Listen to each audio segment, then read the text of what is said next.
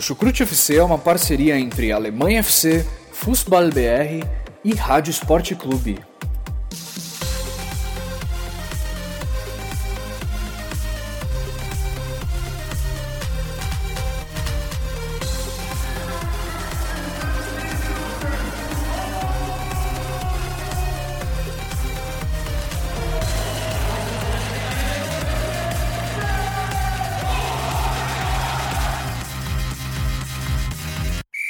Começa mais um episódio do Chucrute Futebol Clube, meus amigos e minhas amigas. Pedro Jales aqui com vocês, mais uma semana. A gente vai falar hoje sobre a 21ª rodada da Bundesliga, né? Uma rodada cheia de gols, né? Assim como foi na rodada passada aí.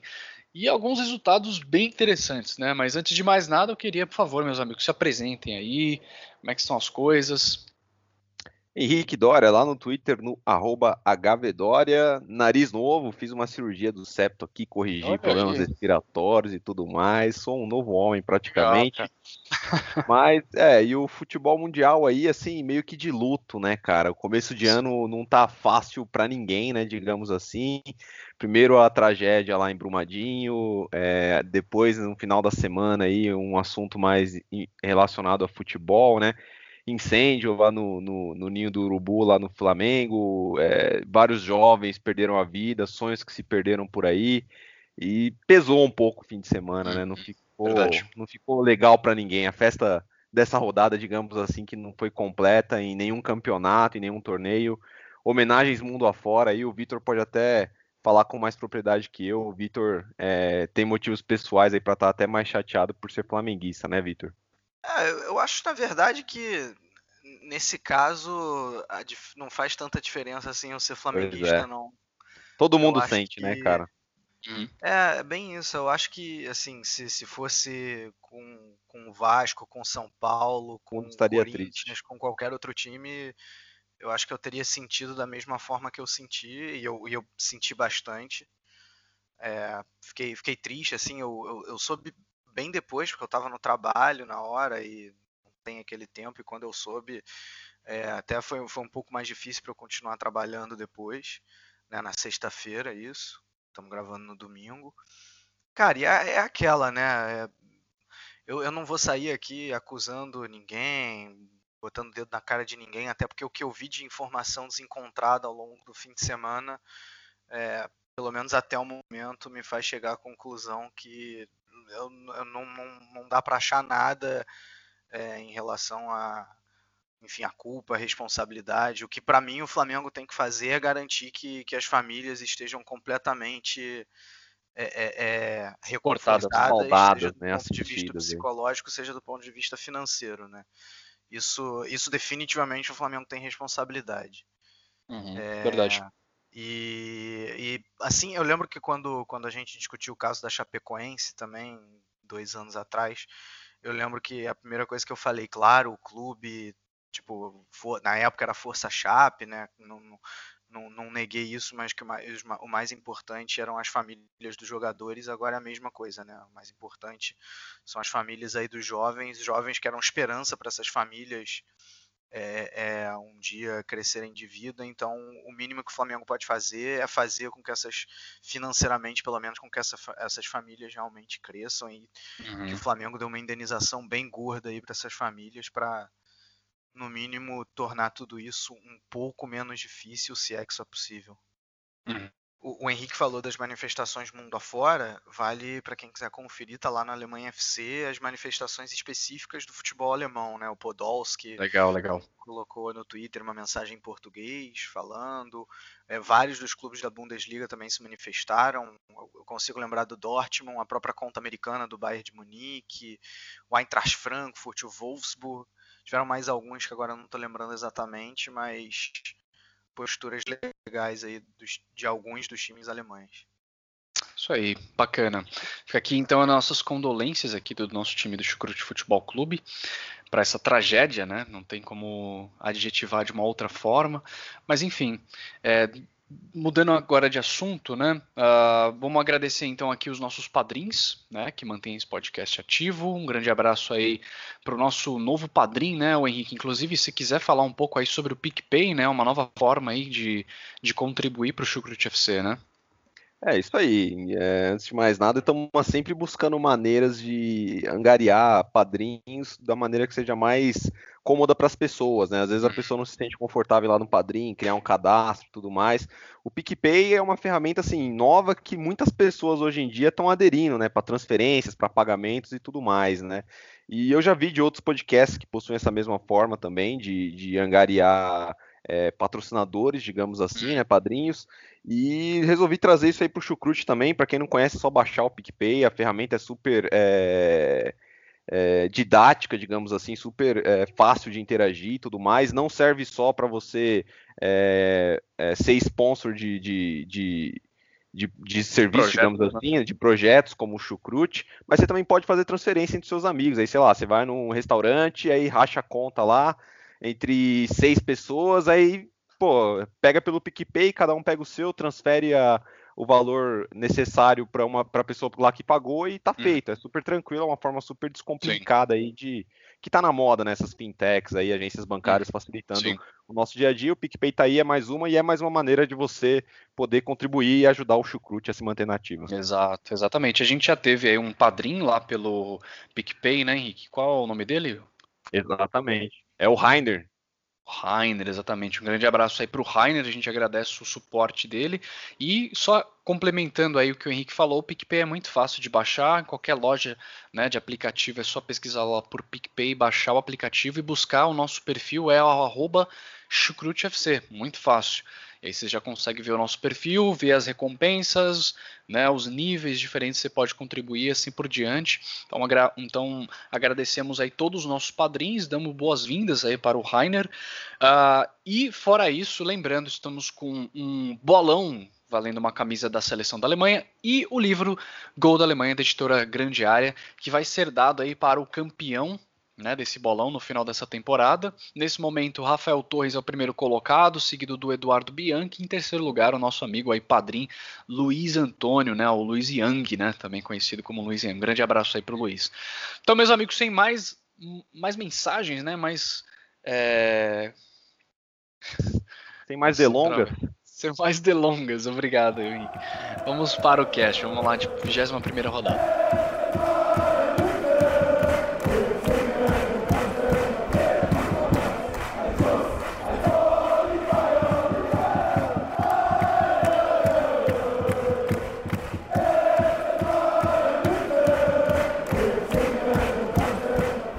Bom, vamos lá, gente. Na partida que abriu essa 21ª rodada, a gente teve aí mais um show do Leverkusen de Peter Bosch, né, com uma partida excelente de Julian Brandt, que foi responsável por dois gols e duas assistências na vitória de 5 a 1 em cima do Mainz, né? Apesar da eliminação da Copa da Alemanha nessa semana aí para o Heidenheim, o Leverkusen vem com uma sequência de três vitórias na Bundesliga, né? Três vitórias grandes, né? 3 a 0 no Wolfsburg, 3 a 1 no Bayern de Munique e agora 5 a 1 no Mainz. Tá ganhando bem e jogando bem, né? O que, que vocês acham que dá pra gente tirar desse Leverkusen que pode ser o motivo por trás do sucesso e desse início avassalador aí do Boss? Vale lembrar que o Dortmund, né, também quando estava no comando do Boss, começou aí muito bem, super avassalador e depois acabou batendo numa parede, né? Que era a questão da variação tática, né? Mas queria entender de vocês quais são os destaques dessa partida e o que, que dá pra gente tirar desse início aí do Leverkusen. Não, antes de falar do Leverkusen, eu gostaria de falar do mais aqui, né? O mais já entrou perdendo dentro de campo com essa camisa aí, né, cara? Pelo amor de Deus, velho. Pois é. Que coisa horrível, cara. Bem, seja é, é, é, festividades de carnaval lá, né? Que é muito popular, né? Em mais, inclusive.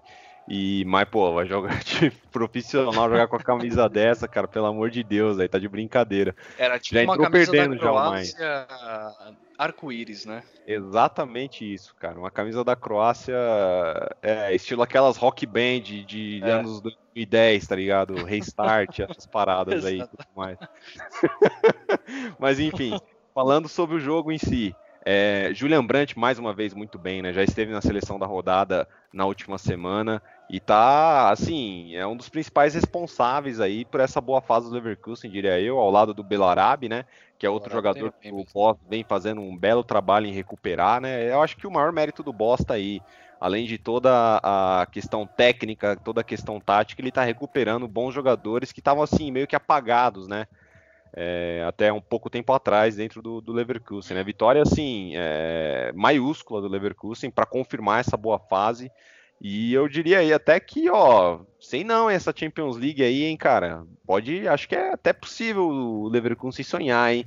Ó, Leipzig, Frankfurt empatando em 0 a 0 Dortmund perdendo pontos lá na frente também, então a distância para o pelotão da frente vai diminuindo. Se o Leverkusen continuar nessa toada aí, entendo que Champions League é um sonho mais do que possível, né? E pro mais, o mais eu acho que não digo que tá de férias já, mas quase isso, né, cara? Já tá pulando carnaval, né? Porque é, tá, tá tranquilo pro mais, né? Tipo, não briga por rebaixamento, também não eu acho, eu diria até que não sonha por Europa League, porque é uma equipe muito limitada, como a gente pode ver nessa partida.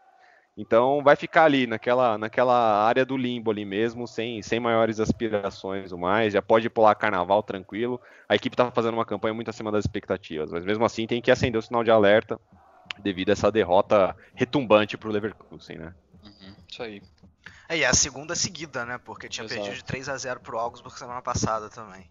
É, e, e, agora, assim, o que eu quero destacar no Mainz é a torcida, cara. O time tomando 5 a 1 e a torcida ali sem arredar o pé.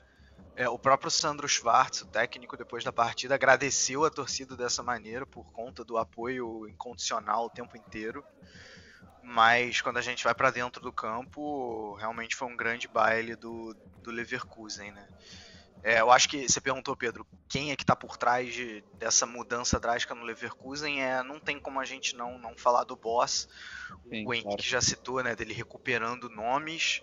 É, e, e, acho que o principal caso é o Brandt mesmo. E aí não é nem que o Brandt começou a, a, a render melhor, é que ele teve uma mudança tática mesmo. Ele passou a jogar por dentro.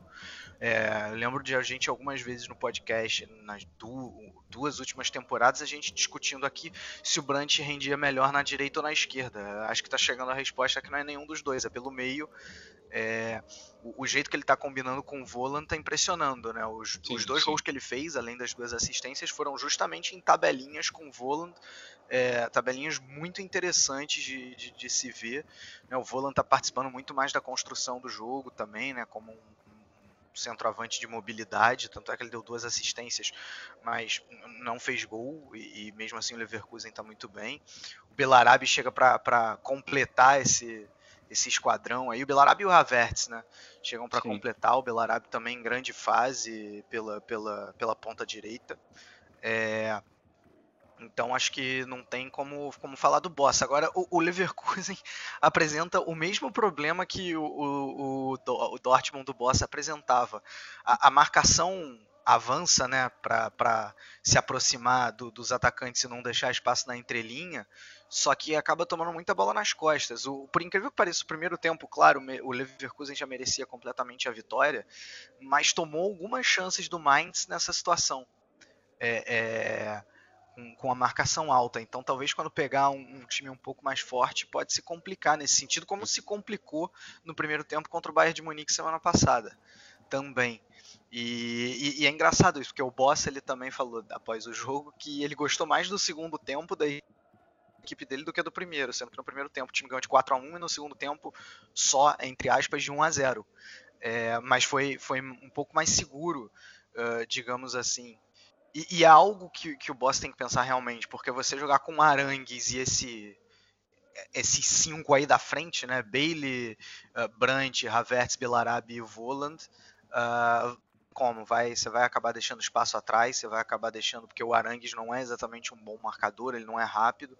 Tanto é que o Leverkusen melhorou quando colocou o Baumgartlinger é, semana passada contra o Bayern de Munique e agora no segundo tempo também, apesar do Baumgartlinger ter saído de campo lesionado mas para dar um pouco mais de estabilidade defensiva.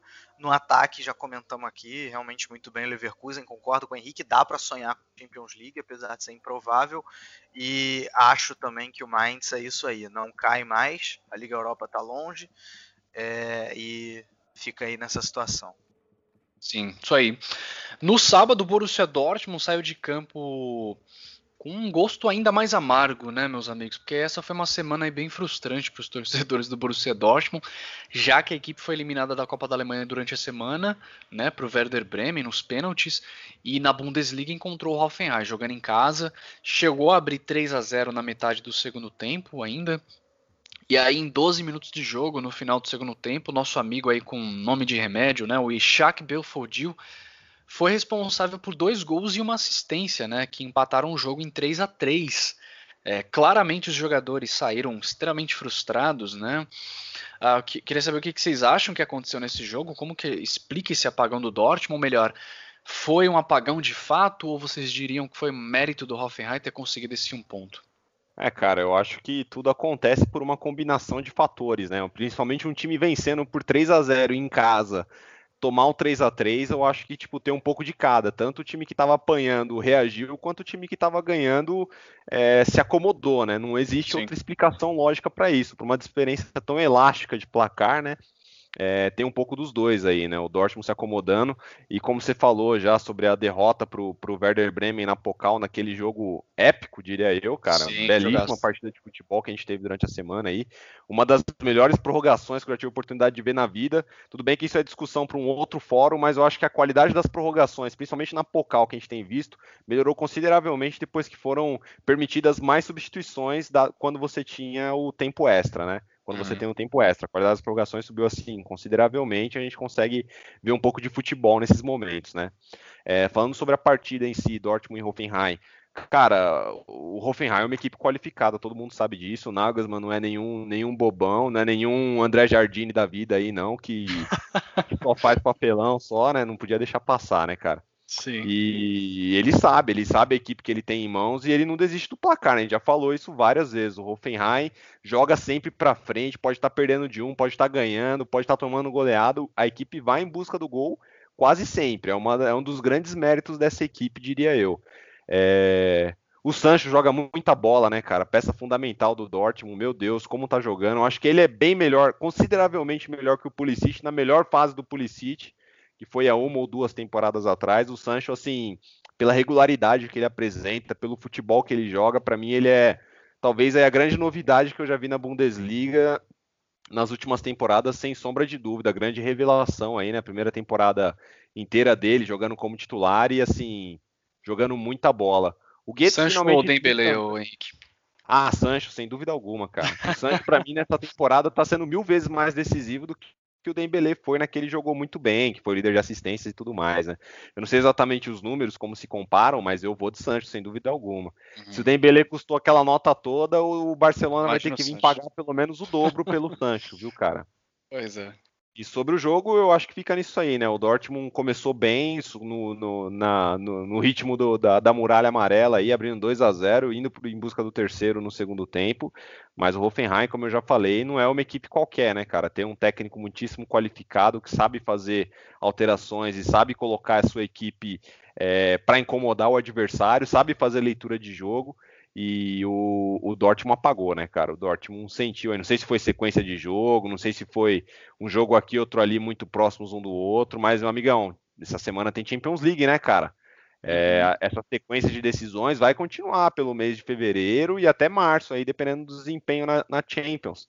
Então, acho que o Dortmund tem que se ligar, definir bem suas prioridades, as suas expectativas e definir o que vai fazer, cara. É, são cinco pontos de vantagem para o Bayern de Munique, a gente já discutiu isso aqui no cast, é uma vantagem, digamos que confortável, mas o Bayern, é, o campeonato está completamente aberto, na minha opinião, cara.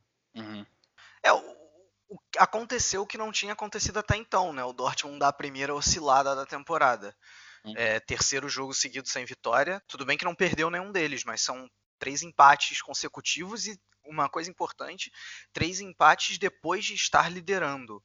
Né? Primeiro contra o Frankfurt semana passada, depois duas vezes contra o Werder Bremen na, na Pokal e agora até liderando com uma larga vantagem, mesmo assim permitiu um empate, né? Tá faltando de alguma maneira, é, primeiro psicológico de conseguir manter o resultado e não se desesperar, e de repente até algo tático também, de saber segurar um pouco mais a bola no ataque, fazer o tempo rodar.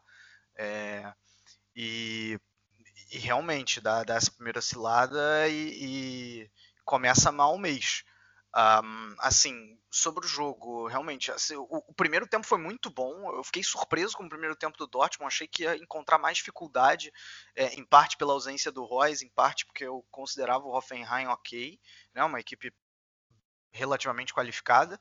E, e o Hoffenheim não apresentou nada no primeiro tempo, nada. O Dortmund, assim, é, super tranquilo, não permitiu nenhuma chance clara para o Hoffenheim, ao contrário, criou muito as suas na base do Sancho mesmo. O Sancho está jogando muito. Ele, ele tem um contra um, é, ele, ele chuta muito bem cruzado.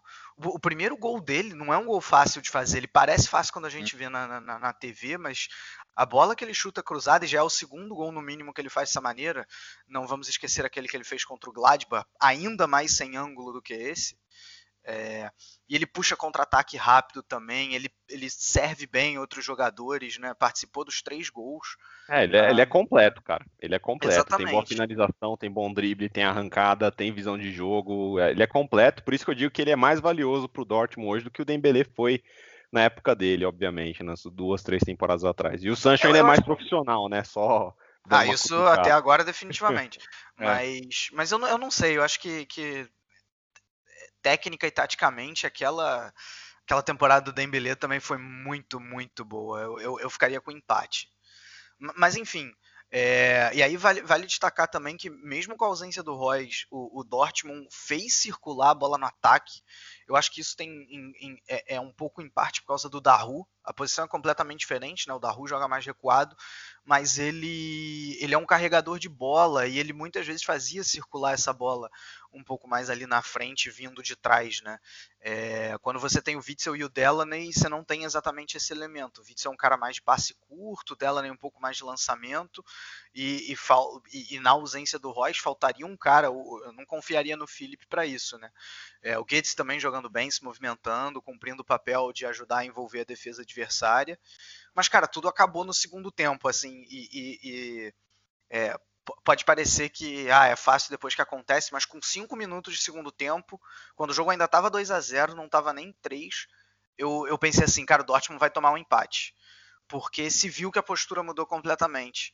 É, o, o, Nagelsmann ele colocou o, o Geiger e o, e o Belfodil no lugar do Kramaric e do, e do Demir Bay o Belfodil é um atacante mais fixo, então ele com isso arrastou mais a defesa do Dortmund para trás. O Dortmund mudou a postura, começou a, a tremer para cima do, do, Hoffenheim, mesmo jogando em casa e mesmo com uma vantagem. É, o, o Burke fez umas três defesas em sequência, seguidas, muito boas. Eu já estava falando mais uma vez, o Burke vai garantir esses três pontos.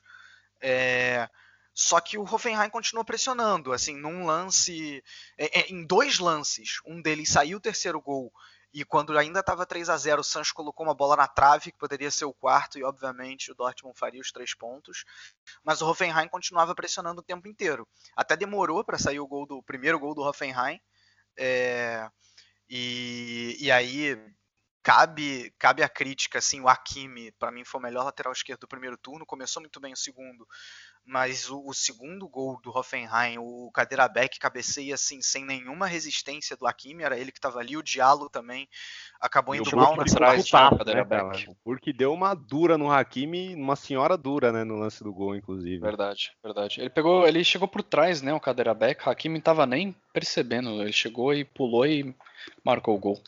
Pois é, exatamente. Não, e só para você ter, vocês terem noção, no segundo tempo a posse de bola ficou em 50 a 50. No primeiro tempo foi completamente foi 65 a 35, se não me engano, para o Dortmund. Então, assim, isso mostra muito a mudança de postura dos dois times. É, é, e, e, assim, e, e, o Diallo, como eu falei agora também, né, ele estava muito bem até aqui na temporada, nesse jogo acabou indo mal, não, ele corta muito mal o cruzamento, acho que do primeiro gol. É, enfim, assim, faltou, faltou um pouco mais de tranquilidade para o Dortmund garantir esses três pontos. É, méritos para o Hoffenheim que chegou no empate.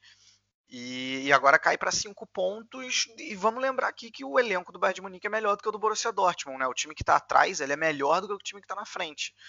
É, então, claro, o campeonato completamente aberto. É, o, o, Dortmund tem um compromisso dificílimo contra o Tottenham e vai jogar sem Marco Reus. O Tottenham também está cheio de desfalque, mas hum. o Dortmund joga sem Marco Reus em Londres. É, e, e, o Hoffenheim segue aí na briga por Liga Europa, apesar de só ter vencido uma das últimas dez. Né? Empat, é, né, tem empatado bastante coisa. o Hoffenheim, mas está aí na briga ainda por Liga Europa. Pois é, olha só. Bom, no embate direto da tabela entre Leipzig e Frankfurt, o placar ficou no 0 a 0 né? Apesar do placar, o jogo foi bem interessante, né? Bem estudado aí pelas duas equipes. O Leipzig foi o time que mais chegou perto de marcar um gol, né? Mais criou chances de gol. O próprio Timo Werner teve mais chutes ao gol do que o time inteiro do Frankfurt durante a partida inteira. E esse resultado mantém o Leipzig com quatro pontos na quarta posição, à frente do Frankfurt, né? Que está em quinta posição. Quais são os destaques aí que vocês têm para esse jogo? Pois é, né, cara? Um jogo assim, para mim que são, são duas equipes bem bem parecidas, né? É, gostam de ter a bola de certa forma, apresentam um futebol de certa maneira é, bacana, tem bons nomes e tudo mais, e acabou que o Leipzig não conseguiu fazer valer a força eh, da sua casa, né? De jogar em casa, criou muitas oportunidades, mas não, não conseguiu convertê-las em gol o Frankfurt conquista um empate importante, né, para se manter aí na firme e forte na briga por, por Liga Europa, vendo o Leverkusen assim encostar de perto no, no retrovisor, né, o Leverkusen está na cola agora do Frankfurt, diminuiu bem essa vantagem, e você vê como que é o futebol, né, cara? Exatamente, você vê como é o futebol, né? É, a gente elogiou tanto o Frankfurt a temporada inteira, é, desde o começo, sempre foi uma equipe muito consistente. E o Leverkusen, que com toda a sua irregularidade, chegou, né? Tá ali. A gente criticou muito o Leverkusen, teve um início muito titubeante. É, aí entra o fato do, do, Frankfurt, assim, perder pontos em alguns jogos, né? Não é uma equipe que ganha todas, obviamente, não tem um elenco tão forte assim para isso tudo.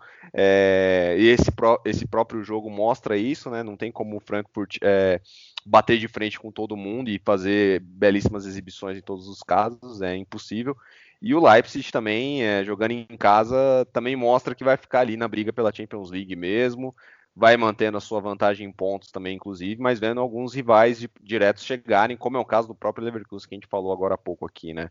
Ainda são cinco pontos que o Leipzig tem de vantagem, manteve o Frankfurt para trás, mas vai ter, vai ter um pouco de dificuldade aí para se manter nessa quarta colocação até o final da temporada, se continuar com esses tropeços, principalmente em casa, né?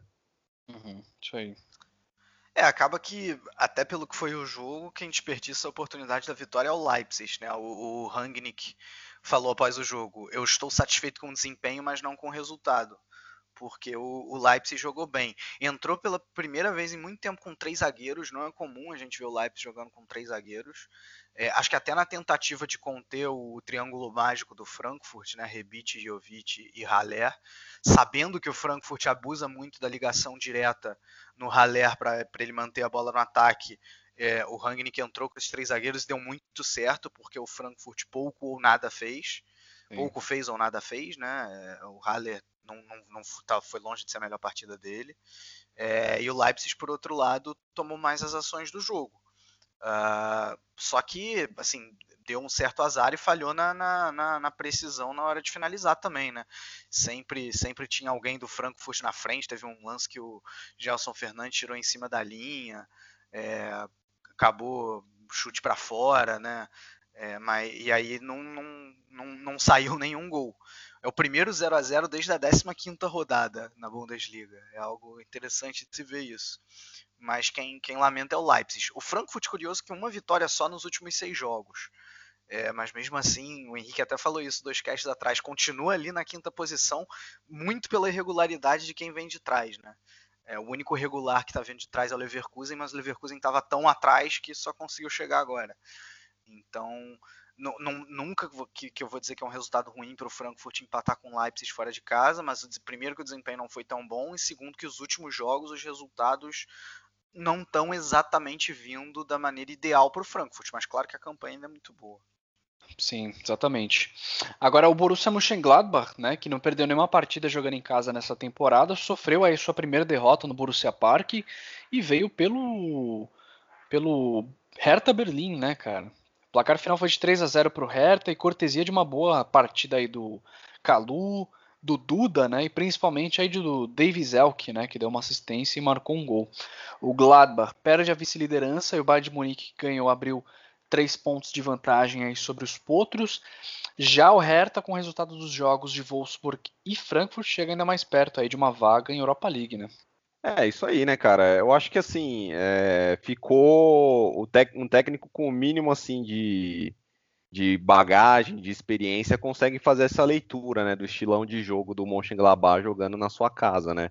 É, pressionar muito, saídas velozes, é, criação de oportunidades muito rápida, o Hazard sempre com muita liberdade no meio de campo. Então, você vendo e você estudando e analisando isso, você consegue criar alguns mecanismos aí para se defender, né? E para contra-atacar melhor e estar tá mais bem preparado para enfrentar uma equipe como vem o Gladbach sendo jogando nos seus domínios, né? E foi o que o Hertha Berlim fez, na minha opinião.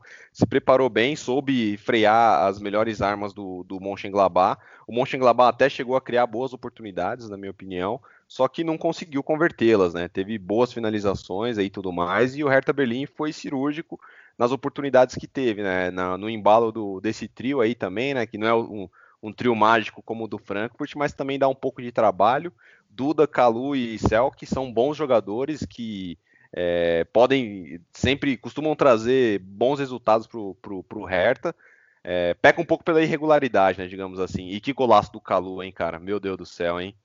Calu, como o Vinho também, né? Um daqueles lá, né? Quanto mais velho, melhor. Não sei há quantas temporadas já o Calu na Bundesliga. Limpou dois, limpou três, limpou a zaga inteira do, do Mönchengladbach e um toquinho na saída do goleiro ali para fazer um golaço. Para mim, vitória assim, merecida do, vitória merecida do Hertha, soube se posicionar, soube sofrer em alguns momentos e soube contra-atacar com, com perfeição para conquistar um belíssimo resultado, um resultado que até aqui nenhuma equipe tinha conquistado até então, né? Uma vitória sobre o Mönchengladbach, jogando fora, de, jogando fora de casa, no caso. Sim, sim, exatamente.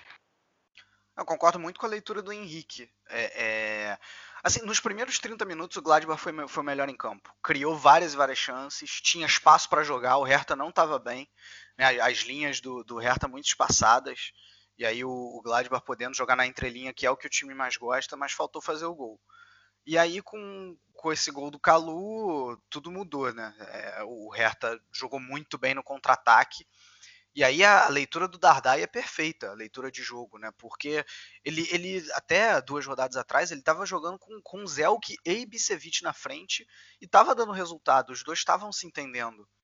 É, mas aí dessa vez ele, ele enxergando esse problema uh, e, e, sabendo a maneira que o Gladbach jogaria, ele falou: vou precisar de, de transição rápida, então ele tirou o Ibisevic, que é o jogador mais velho, mais lento também, é, abriu mão de ter um atacante a mais e colocou jogadores rápidos na frente, que é o caso do Duda, é, o próprio Calu, o Zelk. Aliás, ele tirou o Lázaro também, né? Que a gente vinha uhum, falando hum, aí exato. dos problemas do, do Lázaro para defender. O Lázaro não jogou dessa vez. É, e, e, a zaga realmente atuou melhor, né? O lateral direito era até um zagueiro, que era o Toro Nariga, é, atuou melhor. E, mas assim, principalmente pelas características desses atacantes, o, o time conseguiu funcionar melhor. Assim, o Zelk é muito rápido.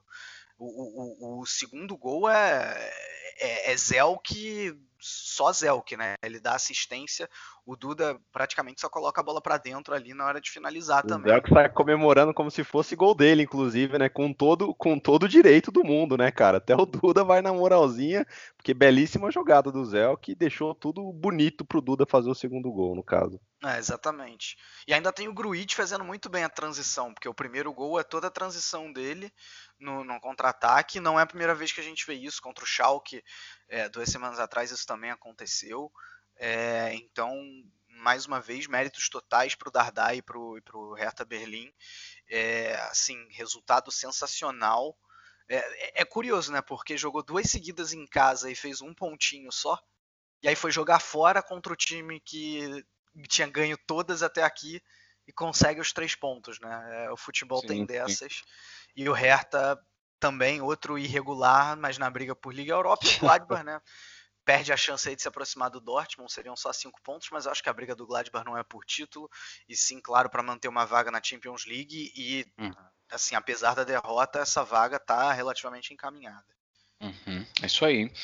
Agora, o Nikolai Miller, né, marcou duas vezes, garantiu a vitória do Hannover sobre seu adversário direto na tabela aí, o Nuremberg, né?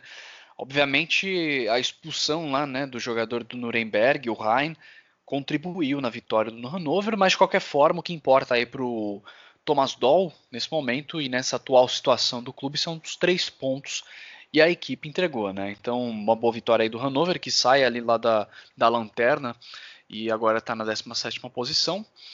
E Queria ouvir de vocês aí, destaques, o que, que dá pra gente tirar dessa partida. É, pro Hannover esse aí era o jogo para ganhar, né, cara? Não tinha conversa nenhuma. É... Era o Lanterna, no caso, jogando contra o vice-lanterna. Hannover jogando em casa, tinha que fazer os pontos, tinha que buscar a vitória e foi o que fez, cara. É, foi muito auxiliado, digamos assim, pela justa expulsão do, do jogador do, do Nuremberg, logo, foi logo no começo do jogo, não foi? Foi 11 foi minutos. É, foi, então isso facilitou muitas coisas para o Hannover, e o Hannover conquistou os pontos que tinha que conquistar, largou a lanterna para o Nuremberg, Está agora apenas um ponto do Stuttgart, mas ainda a quatro pontos do Augsburg. Assim, se mantém vivo na briga. A briga para mim tá, tá mais do que clara que é entre essas, acho que para todo mundo aqui, entre essas quatro equipes, três vão cair, uma delas escapa. Eu diria que a que tem mais chance de escapar aí realmente é o Augsburg, mas sem muito para adicionar em relação a isso mesmo. O Hannover fez o que tinha que fazer, jogando em casa com um jogador a mais, venceu a partida por 2 a 0 e largou a lanterna para o Nuremberg. Né? Vamos ver se isso traz alguma chama aí de alguma esperança para o Hannover, porque até a torcida parece que já não está muito confiante, né? Estádio praticamente vazio, né? Com muitos lugares vagos, o que não é normal para uma partida de Bundesliga, né? É, o, o, o Süddeutsche Zeitung, que é um dos principais jornais alemães, é, a manchete sobre esse jogo era é, foi depois que o jogo aconteceu foi um jogo feio, uma partida feia. É, eu acho que tem um pouco disso realmente, né? Claro, muito condicionado pela expulsão. Brilhou a estrela do Nikolai Miller. Poderia até ter sido mais. O Matenia fez uma ou duas defesas complicadinhas, mas não foi exatamente que o Hannover jogou bem. Acho até que demorou para entrar no jogo depois, depois da expulsão. Só foi ter o domínio do jogo mesmo no segundo tempo, quando o, o, o time já estava ganhando por 1 a 0 mas o, mais importante são os três pontos, né? Eu, assim, pelo que eu vi desse jogo, pelo que eu tô vendo da Bundesliga, eu acho que esses dois vão acabar caindo, mas, mas claro, o Hannover dá uma leve respirada, digamos assim. A situação ainda é muito difícil, mas, mas aí tá, bem ou mal, tá um ponto do Stuttgart, que é o time do playoff. Uhum, isso aí. E no encontro entre Freiburg e Wolfsburg, Tivemos aí mais uma partida cheia de gols, né? Placar 3 a 3 Os Lobos estavam para encaminhar a vitória, mas o empate do Freiburg veio aos 43 do segundo tempo, com um chutaço dentro da área aí de Luca Waldschmidt, né? Apesar do empate, eu estava vendo que o Wolfsburg é a equipe com o maior número de pontos jogando fora de casa nessa temporada. Só o Bayern e o Dortmund tem mais pontos que os Lobos. E o Wolfsburg perde a sexta posição para o Leverkusen, né? E o Freiburg continua aí na 13 terceira posição. É, jogo interessante, jogo bacana de se assistir, né, cara, com emoção até o final, gol de pênalti, teve gol no final também que foi anulado por VAR, se eu não me engano, exato. né? Teve virada no finalzinho anulado. Foi gol do Freiburg, não foi? Que foi anulado por isso, VAR, se eu não estou enganado. Isso. Ele tava, o, então, zagueiro estava impedido, acho. É, partida muito interessante de assistir, cheia de possibilidades, é para encher os olhos de, de torcida, torcida sim, rivais, né? Porque é, nenhum torcedor de Wolfsburg, muito menos de Freiburg, entendo que saíram felizes desse jogo, né? Com uma partida dessa, assim, super equilibrada e, cheia, e muito emocionante. É, bom jogo. O, o, o Wolfsburg, assim, vem numa descendente, digamos assim, né? Depois daquele, daquele início de segundo turno, final de primeiro turno mais empolgante, com uma sequência de vitória. O, o Pedro já estava preparando o grito de é campeão aqui. Não aconteceu, né? Porque agora parece que voltou tudo ao normal. Alguns pontos bobos perdidos, viradas tomadas, como é o caso é, desse jogo aí. E ficou difícil, né? Pra, até mesmo vendo o Leverkusen numa boa forma, chegando e tomando a sexta colocação de Liga Europa, a situação vai ficando complicada para o Wolfsburg, digamos assim, né? Pensando num panorama aí de, de Liga Europa, né? É só um ponto, é uma diferença que dá para ser tirada, mas o que me preocupa um pouco é a forma, assim, o que a equipe tem demonstrado nos últimos jogos. E o Freiburg eu coloco naquele mesmo potinho do mais também, tá numa situação assim tranquila.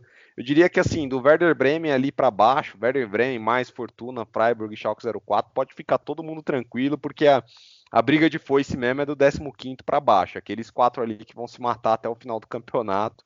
É, o Schalke tem que ficar um pouquinho mais ligeiro, né? Se não abrir o olho, é capaz que entre para essa briga aí também. Mas acho que não será o caso. É, e é isso aí.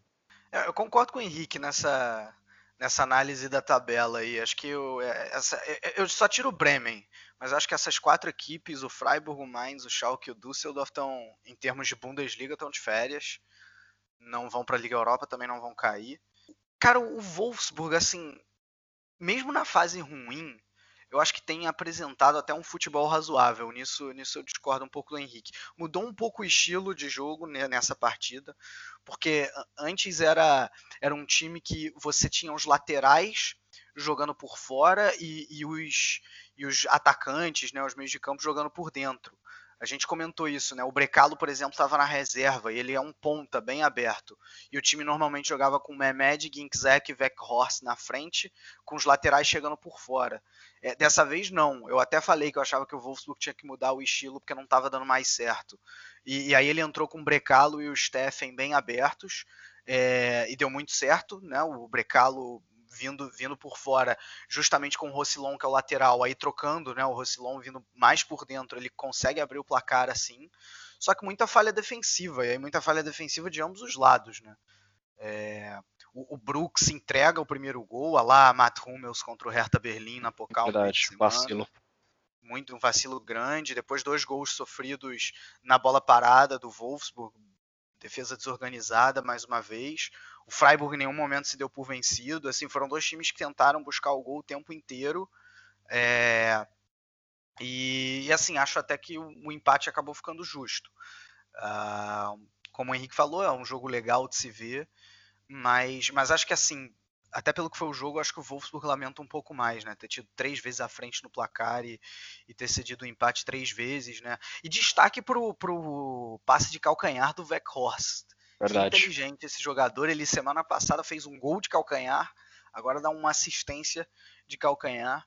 Muito, muito interessante. Uhum, isso aí. É, dando continuidade, o Bayern de Munique venceu o Schalke, né, jogando em casa. O placar final foi de 3 a 1 para os bávaros e Robert Lewandowski se tornou o primeiro jogador a marcar 100 gols na frente de sua torcida, né, na Allianz Arena. Além disso, como eu já tinha falado, o Bayern diminuiu a diferença para o líder Borussia Dortmund. A diferença agora são 5 pontos. É uma partida que começou com tudo, né? O Bayern abriu o placar aí aos 12 minutos, o Schalke com um bom contra-ataque empatou a partida. Mas aí o Schalke não teve nem tempo para comemorar, né? Porque dois minutos depois o Lewandowski marcou o segundo do Bayern. No segundo tempo, o Gnabry marcou o gol que selou a vitória dos bávaros. E bom destacar aqui a partidaça do, do Rames Rodrigues, né? O que, que vocês acham? Pois é, cara, Rames Rodrigues, eu acho que eu não consigo entender por que, que demorou tanto pro Kovac é, dar uma sequência para ele realmente, né? Ele veio de lesão, tudo bem, mas comeu o banco muitas vezes aí desnecessariamente, na minha opinião. O Rames, a gente já falou em outros casts aqui, cansamos de estressar esse assunto. Ele é um valor, assim, é, é um valor de criatividade no meio-campo do bar que muitas vezes é bem pragmático, né? É muito toque de lado, muito passe, pouca infiltração. O Rames é aquele jogador que tem o recurso do drible, tem a visão de jogo, é o como o Vitor gosta de falar, o todo campista, né, digamos assim. E cara, vem buscar a bola junto com a defesa, o, e ele proporciona coisas que eu acho que o, o Thiago não consegue trazer. O Thiago também é um grande jogador, mas eu acho que o Rames adiciona mais ao meio de campo do Bayern de Munique. Claro que são inclusive posições um pouco diferentes, digamos assim, mas não adianta querer depositar toda a sua esperança de criatividade apenas em cima do Thiago, né? Um jogador que tem um pouco de obrigações defensivas também. O Rames, você coloca ele solto para jogar, cara, ele é isso aí que ele mostrou nessa partida. Ele vai dar muita liga com o Lewandowski, sem dúvida alguma. O Lewandowski é um atacante de mobilidade, um atacante rápido, e jogando com um meia como o Rames Rodrigues, muitas oportunidades vão aparecer, como foi nesse jogo aí, né, cara? Que atacante o Lewandowski, né? A gente fala pouco, ele tá, ele tá vindo pelas beiradas aí, tá chegando devagarzinho, daqui Verdade. a pouco já é artilheiro do campeonato de novo, cara, e mais Verdade. do que merecido vem fazendo mais uma temporada espetacular. E eu vi no Twitter aqui que o Lewandowski, muita gente fala que foi talvez uma das, das grandes transferências da história do futebol, né? O jogador veio praticamente de graça do Dortmund, naquela é, polêmica é toda lá. E acho que ele esteve envolvido diretamente em 220 gols, entre gols e assistências, em 230 ou 240 jogos com a camisa do Barça, se eu não estou enganado. Os números são mais ou menos desse.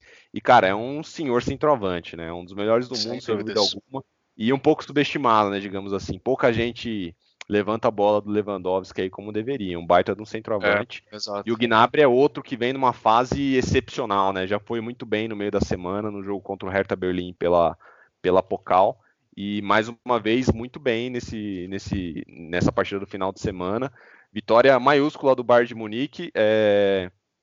queria destacar aqui um pouquinho negativamente, eu até falei no grupo, já que a gente está linkando algumas partidas com os jogos da Pokal, inclusive, é, a questão da partida contra o Hertha Berlim, né? O Bayern de Munique buscou nos acre... no, na prorrogação a vitória e eu acho que o Kovac, assim, ele vem tomando algumas pequenas decisões que eu diria que não são condizentes com a história do Bayern de Munique, né, cara? Uma das maiores equipes do futebol mundial.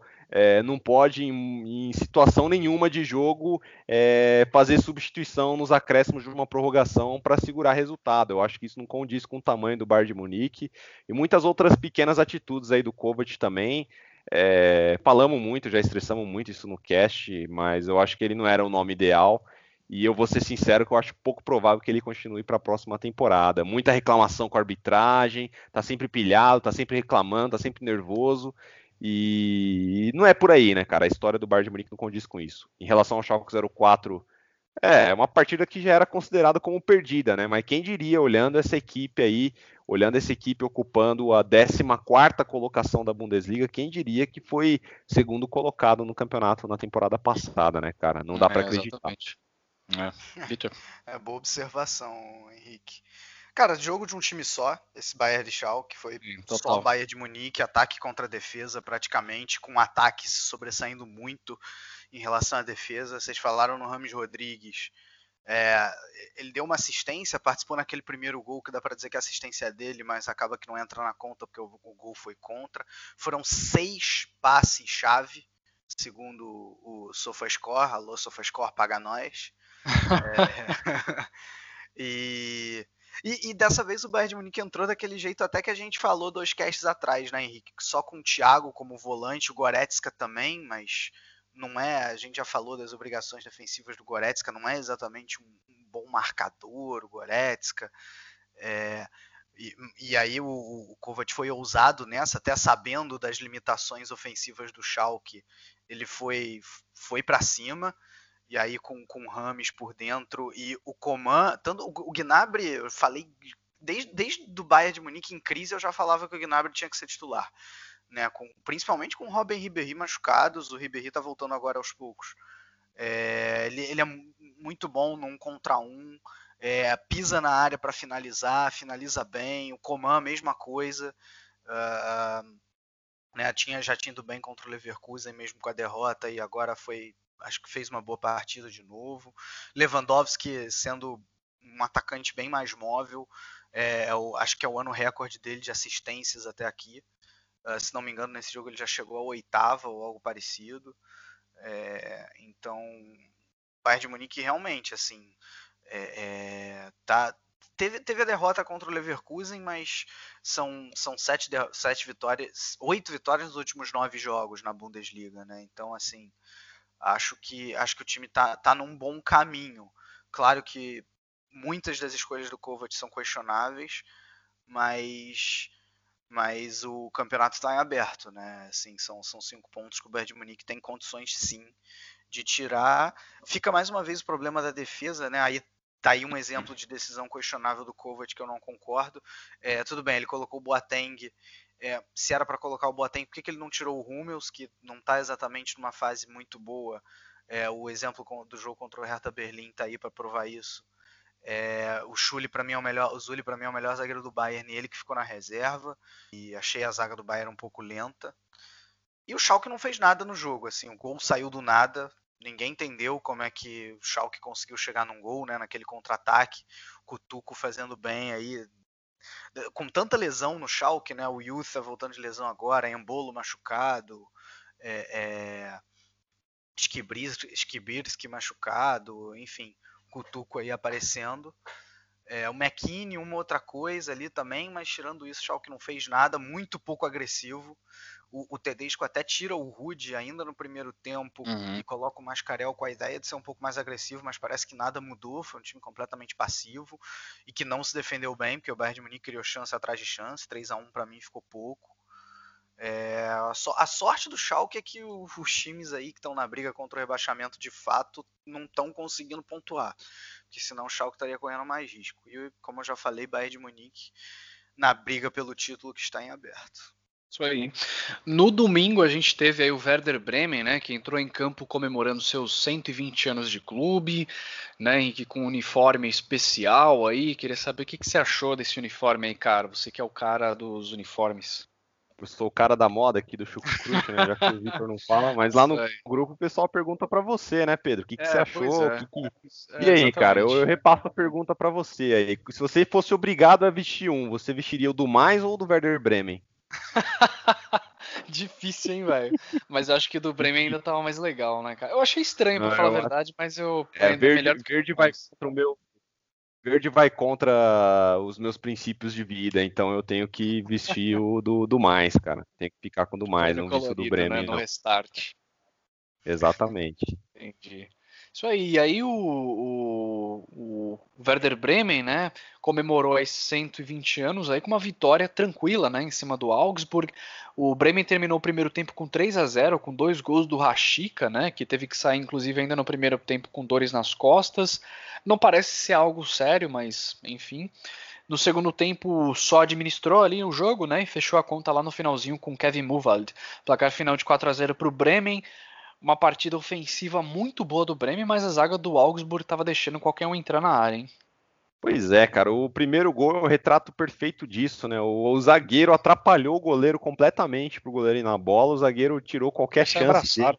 É, então, assim, uma bagunça o Augsburg, né? A gente comentou do Schalke 04, quem diria que o Augsburg também, que fez uma campanha tão boa, né, na temporada passada, faria esse papelão nessa temporada agora. Ninguém apostava nisso, todo mundo colocava o Augsburg na briga por, por Liga Europa, né? E esse papelão aí que a gente está vendo, né? Mais um.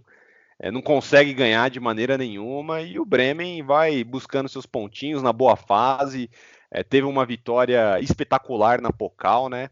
É, sobre a partida durante a semana e sobre na vitória sobre o Borussia Dortmund, eu até ressaltei bastante lá no nosso grupo, nas nossas discussões lá, o Cruz, que o Vitor já cansou de falar aqui no cast também, que jogador que é, talvez um, do, um dos mais subestimados aí desse, desse campeonato alemão, né, cara? Pouca gente. Você ouve, você ouve falar pouco do Cruze. É, não por essa partida em si, mas pelo, pelo conjunto da obra dele, digamos assim. É um jogador que adiciona muito, tem muito recurso, marca bem, briga por todas as bolas, tem, chuta bem, é um cara completo e que faz falta em muita equipe de primeira divisão aí do futebol alemão. E é o cara do Bremen, na minha opinião, joga muita bola. E Boa vitória do Bremen, fez o que tinha que fazer jogando em casa, se mantém aí na sua décima colocação. Eu diria que dá para pensar, são três pontos apenas para Bayer Leverkusen e Eintracht Frankfurt. O Bremen não pode jogar toalha, não, tem que tem que brigar sim para uma Liga Europa, porque é completamente plausível, na minha opinião. Mas o foco eu acho que deve estar 100% na Pokal, né, para o Bremen. Eu acho que eles devem estar focando muito nisso, que é uma possibilidade real de título aí, né? Vamos ver. A semana aí dos sonhos para o Bremen, né? Porque conseguiu eliminar o, o, Dortmund de maneira épica, agora vence bem o Augsburg e ainda comemora os seus 120 anos de maneira legal com a torcida. É, a torcida também apoiou o tempo inteiro. Mais uma torcida aí a se destacar do Bremen, além da gente já ter destacado do Mainz. Não é só de camisa dos dois que a gente tem que falar. é, e, e cara, o, o, curioso dessa partida do Bremen é que, assim, o, o, time mudou completamente o estilo de jogo. Passou de um time, né, que era que gostava de posse de bola, bastante propositivo, para um time reativo. Uh, acho que até pelos jogadores, né? O Rashica, ele é um jogador muito, muito mais que joga bem com campo aberto é, do que um cara que vai, vai conseguir furar melhor as defesas fechadas. Lembra até o Werner nesse sentido, né, Vitor? Nesse Ele sentido, precisa de espaço para poder é, executar nesse o que sentido, ele fez. sim, Pedro. E eu acho que até por isso que o time virou, virou um pouco mais reativo nessa partida. Teve só 40% da posse de bola. Eu nunca imaginaria que contra o Augsburg fosse contra o Bayern de Munique, contra um Borussia Dortmund, até contra um Hoffenheim, ok. Mas contra um Augsburg, o Bremen, jogando em casa, o Bremen teria tão pouca posse de bola, mas seria tão letal.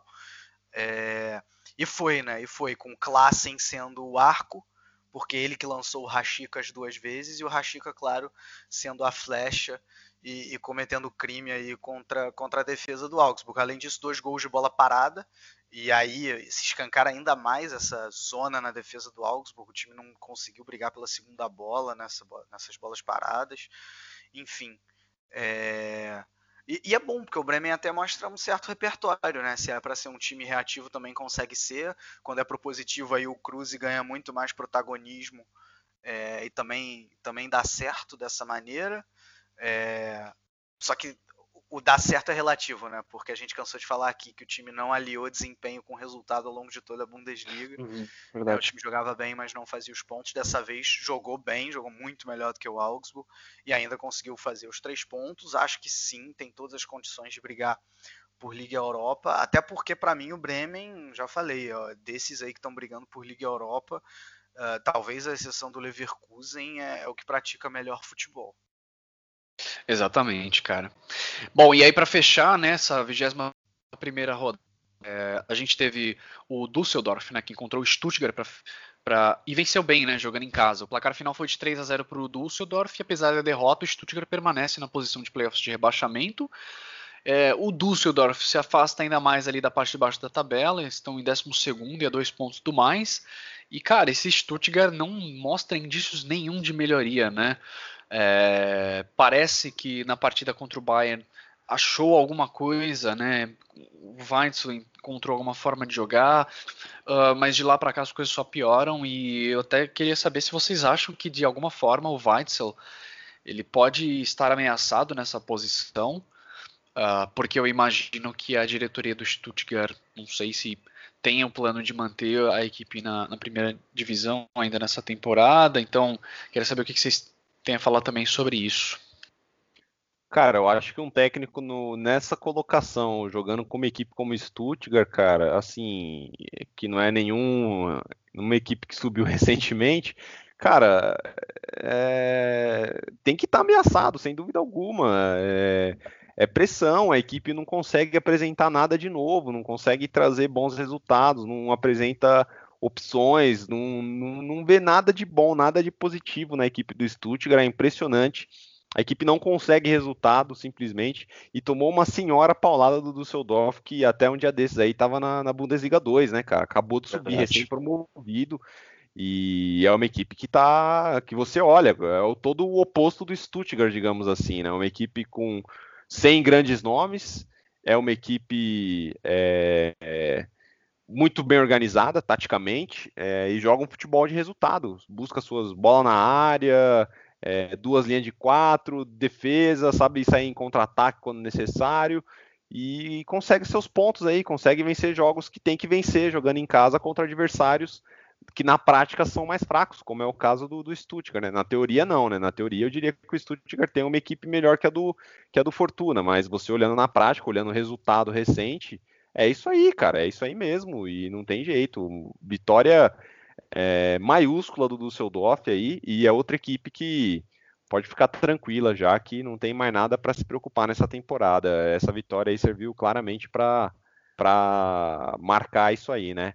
E uhum. já vou adiantando aqui, golaço do Fink, hein, cara? Eu nunca tinha ouvido falar desse jogador, para ser sincero, mas que golaço, meu amigo.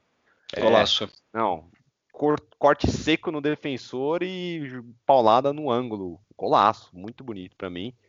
E é isso aí, vitória muito merecida do, do, do Düsseldorf, na minha opinião. Bem, bem que vocês falaram mesmo, né? Nessa partida o Düsseldorf até jogou com linha de 5, algumas vezes joga assim, às vezes com linha de 4, mas realmente é, com, uma, com uma proposta um pouco mais reativa. No, no, início do jogo, até os dois times estavam com uma posse de bola parecida.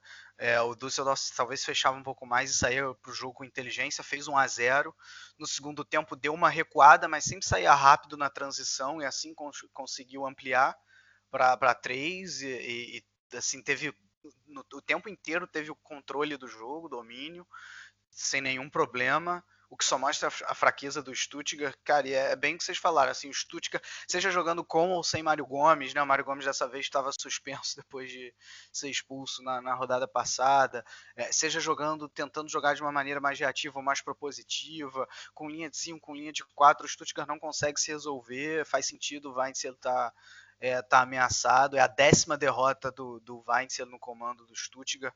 Um ponto conquistado dos últimos 18 disputados. É, assim, só não tá pior porque o Hannover e o Nuremberg também é, não ganham de ninguém a não ser de si próprios, né? Como o Hannover ganhando do Nuremberg agora. Senão estaria mais complicado ainda. Pois é. então, é, é, eu acho que a situação dos três é complicada, né? Do, do, do Stuttgart, do Hannover e do Nuremberg. Não, não, não, dá, não dá indício nenhum de confiança e o Düsseldorf ao contrário. Eu diria atingiu o objetivo da temporada. Realmente não cai, não cai mais, são 10 pontos acima do Stuttgart, que é o time do playoff. É só uma tragédia muito grande faz o Düsseldorf cair. Uma, uma derrota só nos últimos oito jogos, cresceu muito de produção nesse tempo. O Düsseldorf aí com o Friedhelm Funkel. É, então, assim, tá, tá de parabéns aí o Fortuna e agora é terminar a Bundesliga de maneira digna e já ajustar as coisas aí para a próxima temporada, porque o objetivo está alcançado. Uhum, eu acho, é isso o que eu acho interessante sobre essa, sobre essa briga, esses três aí, é que eu, em muito tempo a gente não via isso, né, cara? É, acho que desde quando o Chucrute começou, quase sempre teve uma equipe ali que virou saco de pancada desde o primeiro turno, e ficou sempre, foi lanterna de fora a fora praticamente. Teve uma segunda que chegou a ameaçar um pouco ali, uma briga entre duas, três equipes, quatro, mas sempre teve um saco de pancada que era assim, já era é, decretado como rebaixado. Nessa temporada a gente tem três sacos de pancada, três equipes, quatro equipes praticamente que não conseguem ganhar de ninguém, né? O Augsburg, Stuttgart, Hannover e Nuremberg. Para quem está olhando a parte de baixo ali da tabela, a briga acaba ficando um pouco mais interessante, né? Porque eu diria que desses uhum. quatro, qualquer um deles tem tem a possibilidade de fugir, né? Um deles vai conseguir fugir. A briga vai ser muito intensa, eu tenho certeza, até o final do campeonato. Isso aí, exatamente. Bom, meus amigos, falamos então aqui to sobre todas as partidas dessa 21 primeira rodada. A gente vai fazer uma pausa agora e já voltamos para eleger aí o gol da rodada, jogador de destaque. Vamos falar um pouco da Frauen Bundesliga, segunda divisão e muito mais. Já voltamos.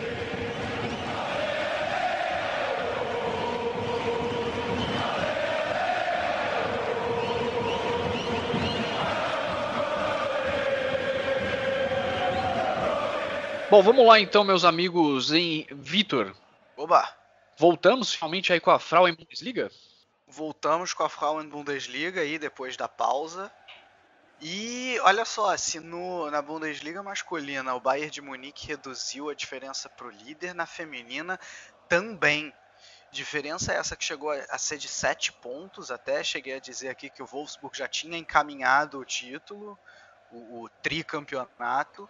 Só que não é bem assim, porque o Wolfsburg empatou com Essen em casa nessa volta aí da, da Frauen Bundesliga, enquanto o Bayern de Munique passou tranquilamente por cima do Duisburg, de 4 a 0 e a diferença hoje está só de 3 pontos.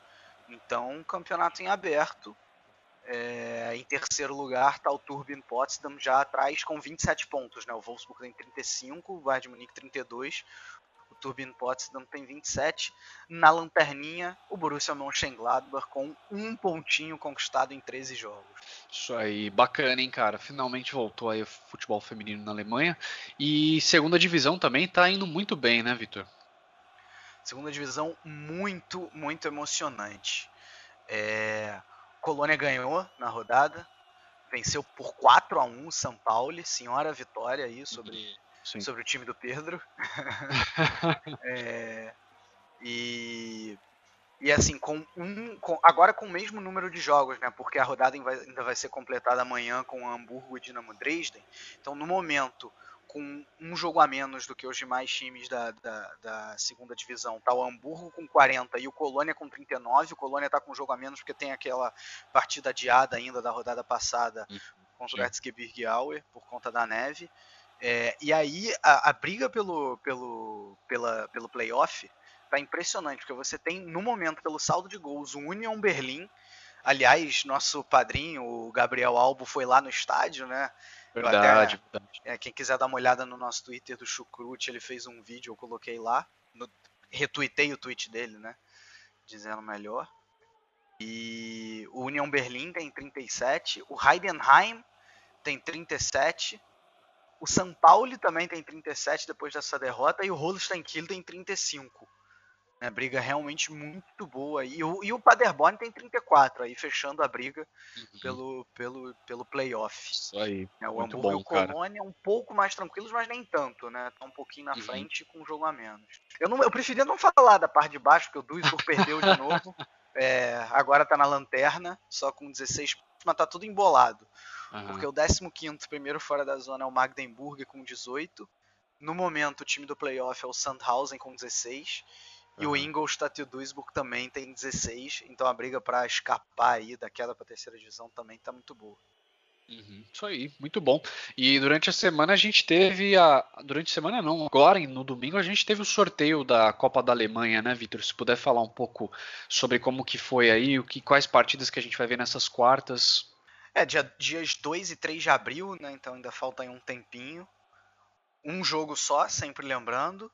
O Schalke recebe o Werder Bremen uh, na Veltins Arena. O Bayern de Munique deu uma sorte muito grande e vai enfrentar o Heidenheim da segunda divisão hum. na Allianz Arena. Heidenheim também é bávaro, não é? O Heidenheim, se não me engano, sim, Pedro. Agora você me pegou. Enfim, vamos prosseguir. É... Bom, é, pois é. Uh, é do sul. Heidenheim com certeza tá mais uhum. pro sul. Agora, se é bávaro ou se é de Baden-Württemberg, eu, eu tô na dúvida. É... Bom, aí, o, aí um confronto aí entre dois times da segunda divisão, que quer dizer que um semifinalista da segunda. Teremos um semifinalista com certeza da segunda divisão. O Paderborn vai receber o Hamburgo. Uhum. E para fechar, é, esse sim da Baviera, sem dúvida nenhuma, o Augsburg recebe o RB Leipzig. Legal, jogo bom. É, e confirmando aqui, ô Vitor, eles são de Baden-Württemberg mesmo. Württemberg, né? Württemberg. Isso aí. Muito bem, muito bem, legal. Partidas interessantes aí nessa Pocal. Agora vamos para gol da rodada. Henrique Dória, muitos gols nessa rodada, né, cara? Então, queria saber aí de você qual foi o gol mais bonito, na sua opinião. Ah, já dei meu spoiler aqui já durante o cast. Gol do Oliver Flynn, que o segundo gol do Düsseldorf contra o Stuttgart deixou o zagueiro sem pai nem mãe, deu aquele tapa bonito, a bola saindo do goleiro, golaço, não tem nem discussão. Golaço, mim, golaço. Nada se aproxima disso. Boa. Vitor? É, poderia ser realmente um golaço esse gol do Fink, mas cara, eu fiquei com o segundo gol do Rashica, porque ele uhum. também dá um come no zagueiro, deixa o zagueiro na saudade e meio que sem ângulo finaliza com uma curva sensacional. Verdade, verdade. Então eu fiquei, eu fiquei com o gol do Rashica, mas são dois gols realmente muito belos. Exato. Eu também fiquei com o gol do Rashica, mas vale mencionar aqui o gol do terceiro gol do Wolfsburg, né? O gol do Renato Steffen, com aquele passezinho de calcanhar do Weghorst, né? Que deixou ele na cara do gol, ele só teve que botar no fundo das redes, golaço. Agora vamos lá. Calu também, que a gente falou durante o golaço, cast, foi um belíssimo também. gol, rodada Entrou bacana de gol. Exatamente. Isso aí, muito bom. Vai lá, Henrique, três jogadores de destaque. Rames Rodrigues, Julian Brandt e Selke. Aí, boa. Vitor? Rapaz, eu quero dizer que foi muito difícil escolher nessa, é, nessa rodada. Eu, conforme eu vou, né, vou, vou vendo os jogos, eu vou anotando os jogadores que eu acho que são destaque. E com certeza essa rodada, desde que a gente foi que a gente começou o chucrute, foi o recorde. Eu anotei nada menos do que 16 jogadores. É, teve muito tive que escolher, tive que escolher três deles, né? É, normalmente eu anoto, sei lá, 4, 5, 6, 8 quando muito, aí acabo escolhendo três. Dessa vez foram 16, então peço desculpa a todos os outros que eu tirei. Mas eu fiquei com Brandt, Lewandowski e Zelk. Legal. Eu fiquei com a mesma seleção do Henrique. Julian Brandt, Rames Rodrigues e Dave Zelka. Bom, agora a gente vai ter alguns palpites aí, né? Então vamos tentar ser rapidinho. Vamos lá, começando então com você, ô Vitor. Palpites de UEFA Champions League, né, meus amigos? Roda vamos a vinheta, lá então. Roda a vinheta. Roda a vinheta, isso aí.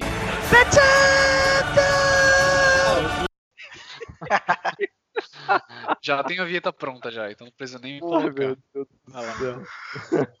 tá certo. Bom, então aí, Champions League já chegando a sua, ao seu mata-mata, fase oitavas de final. É, Quarta-feira, às seis, no horário de Brasília, Wembley, Tottenham e Borussia Dortmund. Eu acho que vai dar. Infelizmente, eu acho que vai dar Tottenham. Ô, louco, cara. É. Cara, é, é uma pena que esse jogo vai ver tantos desfalques, né, cara? Começando só por Marco Reus e Harry Kane, né? Que são os, os, principais jogadores de cada equipe aí, não vão poder jogar devido a lesões. O, o Tottenham também com outros inúmeros jogadores no departamento médico, Dele Alli, por aí vai. Eu acho que o Dortmund ganha, cara, 1 a 0 Vamos, vamos na torcida pelos aurinegros aqui. Eu, eu acho que dá empate. Bom, de Champions League é isso, né? Porque o, o, o Bayern de Munique e o Schalke só jogam na outra semana. Legal, boa, vamos de Europa League. Europa League! Bom, e aí a Europa League, dois times alemães. É, Quinta-feira, dia 14 de fevereiro, às 3h55 no horário de Brasília. Krasnodar da Ucrânia contra. Krasnodar da Ucrânia? Não, Krasnodar da Rússia contra o Bayer Leverkusen. Beleza, acho que dá Leverkusen. Leverkusen tá uma fase muito boa, né? É, tá numa fase muito boa, mas tomou uma porrada na Pocal, né? É, eu vou... mas mesmo assim, eu vou, vou, botar fé no Leverkusen aí, também tô, tô acreditando. É, eu, eu, acho que o Leverkusen consegue ganhar também. É possível que com um time um pouco alternativo, né, não, talvez não com, com, sua força máxima, mas acho que o Leverkusen ganha. E aí, só lembrando que essa fase é a fase pré-oitavas de final, né? 16 avos de final, enfim. E também na quinta-feira, às 6, esse sim na Ucrânia, Shakhtar Donetsk e Eintracht Frankfurt.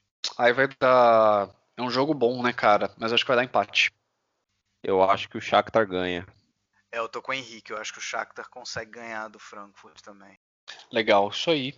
E aí a gente, vamos lá então, Henrique, de palpites da 22ª rodada aí da Bundesliga, rapidinho. Bundesliga! Vamos lá. Sexta-feira, 15 de fevereiro, 5 e meia da tarde, horário de Brasília. Eu não quero nem ver o que vai acontecer, vai dar dó aqui, cara. Augsburg Bar de Munique. Nossa, 5x1 pro Bayern. Então acho que menos de 15 a 0 a torcida bávara não tem nem que comemorar, cara. Ó, ó, é aquele jogo... É aquele, aquele jogo, é o script feito, gosta né, de pregar cara? peça, é, né? É, exatamente. É. Mas acho que dá 15 a 0 pro Bayern, é meu palpite. É, claro que eu vou palpitar Bayern de Munique. Sabadão, meio-dia e meio, horário de Brasília, Stuttgart e Leipzig. Eu acho que aí vai dar Leipzig. A Leipzig, com certeza. Não vai ser uns 15 a 0 mas vai ficar só no 7 só. É. Stuttgart perdeu, tomou uma, uma paulada por fortuna do seu Doff, cara. Imagina o que, que o Leipzig vai fazer, então. É, eu acho que dá Leipzig também, claro. Wolfsburg Mainz. Acho que aí vai dar Wolfsburg. Wolfsburg. Wolfsburg também. Hoffenheim e Hannover. Acho que aí vai dar Hoffenheim. Hoffenheim também. Hoffenheim ganha. Schalke 04 e Freiburg, Veltins Arena. Olha só, hein, cara. Que bela chance pro Schalke 04. Ah. É, o Freiburg tá mais bem colocado, mas, pô, o Schalke, ah. o Schalke tem que ganhar esse jogo, né? Pelo amor de Deus, cara. Eu acho que vai dar empate, cara. Que isso, velho. Não, pelo amor de Deus, mano. O Schalke foi vice-campeão na temporada passada. Vai, 1x0 pro Schalke 04, vai. Tem que ganhar esse jogo. Não, não tem jeito, velho. Eu acho que o Schalke ganha também. Hertha Berlim e Werder Bremen. Uh, empate. Empate. É... Não, acho que o Hertha ganha. Frankfurt Mönchengladbach. Uh, segunda derrota consecutiva do Gladbach. Frankfurt ganha. Eu também acho que o Frankfurt ganha. É difícil. Eu acho que dá empate. Esse jogo do Frankfurt é o jogo de domingo, 11h30 da manhã, tá? Só abrindo parênteses aqui. Beleza. Fortuna do Seudorf, duas da tarde no domingo. Isso é um. Pode ser considerado um derby, ou Vitor? É, são duas cidades próximas, mas eu, eu, já falei algumas vezes aqui, né? O Leverkusen não é exatamente um time de massa, de muita torcida, um time de tradição. É, é claro, é, é, um clássico, né? É aquele né? caso né? Que a gente se aproxima mais do, do, de São Paulo do Rio, que tem mais de uma rivalidade. E uma delas é uhum. Leverkusen e Düsseldorf, mas não é a maior, digamos assim. Entendi, bacana. Eu acho que vai dar Leverkusen aí. Eu acho que o Leverkusen ganha também. Acho que o Leverkusen ganha também. E essa rodada tem jogo na segunda-feira, né? Para dar um descansinho Exato. pro Dortmund aí. Vai lá na, na Inglaterra jogar contra o, contra o Tottenham. Dortmund, Nuremberg. Dortmund jogando fora de casa. Segunda-feira, quatro e meia da tarde, horário de Brasília. Dortmund passei em casa, eu acho. Não, não é. O Dortmund tá jogando em casa, não. Tá jogando fora com o Nuremberg. Mesmo assim. É, cara, Dortmund tem que ganhar esse jogo aí. Não pode nem pensar em qualquer outro resultado que não seja vitória, porque senão vai ver o Bayern fungando com força Verdade. no cangote, cara. É, certamente com muitos protestos aí, né? Porque jogo segunda-feira, eu acho que o Dortmund ganha. Isso aí, fechamos. Bom, fechamos então os nossos palpites aqui. Palpite só faltou fazer palpite do campeonato ucraniano, né? Fazemos palpite de tudo aqui. Mas é isso, meus amigos. Terminamos esse episódio maravilhoso Agradecemos você que está ouvindo até agora. A gente se vê semana que vem. Uh, lembrando que estamos aí nas redes sociais, é só pesquisar para o Chucrute FC. Para ouvir o podcast, você pode ouvir em Spotify, Deezer, uh, Apple Podcast, Google Podcasts, lá no alemanhafc.com.br também, lá no fußballbr.com e também lá na Rádio Esporte Clube, né? Então, meus amigos, sem mais delongas, um grande abraço para vocês. A gente vê semana que vem. Tchau, tchau, tchau, tchau, tchau, tchau, tchau, tchau, tchau, tchau.